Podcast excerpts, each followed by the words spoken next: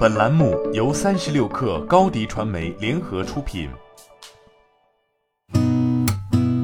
八点一刻，听互联网圈的新鲜事儿。今天是二零二二年二月二十二号，星期二。你好，我是金盛。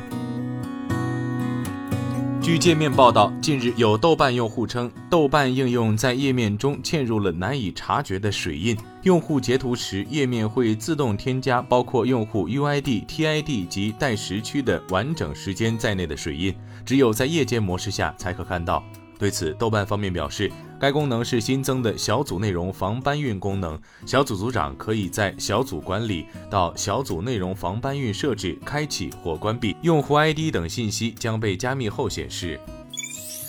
据澎湃新闻报道，国家知识产权局表示，截至目前，在商标数据库中约有一点六万余件元宇宙 （Metaverse） 相关商标申请。国家知识产权局依据商标法及其有关条例规定，依法对元宇宙 （Metaverse） 相关商标注册申请予以审查。国家知识产权局还特别指出，坚决反对严厉打击蹭热点和不以使用为目的囤积等商标恶意注册行为。相关市场主体在申请注册商标时，应符合商标法有关规定，遵守诚实信用原则，不得损害社会公共利益，扰乱商标注册秩序。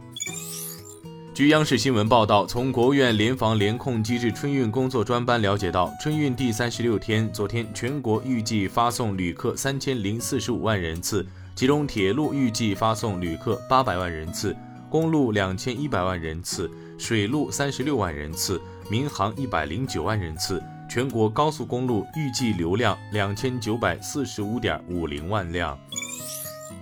据新华社报道，海关总署日前发布公告，提醒消费者暂不通过任何渠道购买，以及立即暂停食用美国雅培公司旗下相关婴幼儿产品。公告显示。二月十八号，美国食品和药品监督管理局宣布，正在调查四名婴儿感染克罗诺杆菌和沙门氏菌事件的投诉。美国食品和药品监督管理局称，据报告，这四名婴儿均食用了雅培在密歇根州斯特吉斯工厂生产的奶粉，品牌包括 Similac、Elementum 和 Elecare。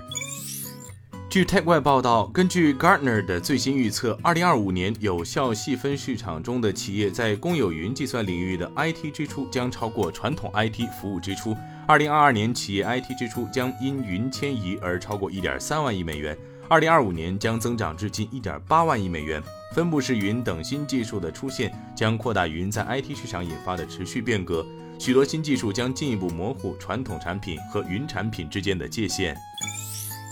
据新浪科技报道，韩国 IT 解决方案及服务提供商三星 SDS 于近日宣布，该公司已加入亚马逊云科技的独家全球商业网络。三星 SDS 将与亚马逊云科技合作，专注于扩展托管服务提供商 MSP 业务。MSP 是指将客户的数字基础设施进行云转型，并提供后续服务的业务。AWS 网络是一个联盟，其成员包括威瑞森和 NEC 等许多全球跨国公司。目前，三星 SDS 是唯一一家参与该网络的韩国公司。该网络的成员将成为亚马逊云科技的全球业务合作伙伴。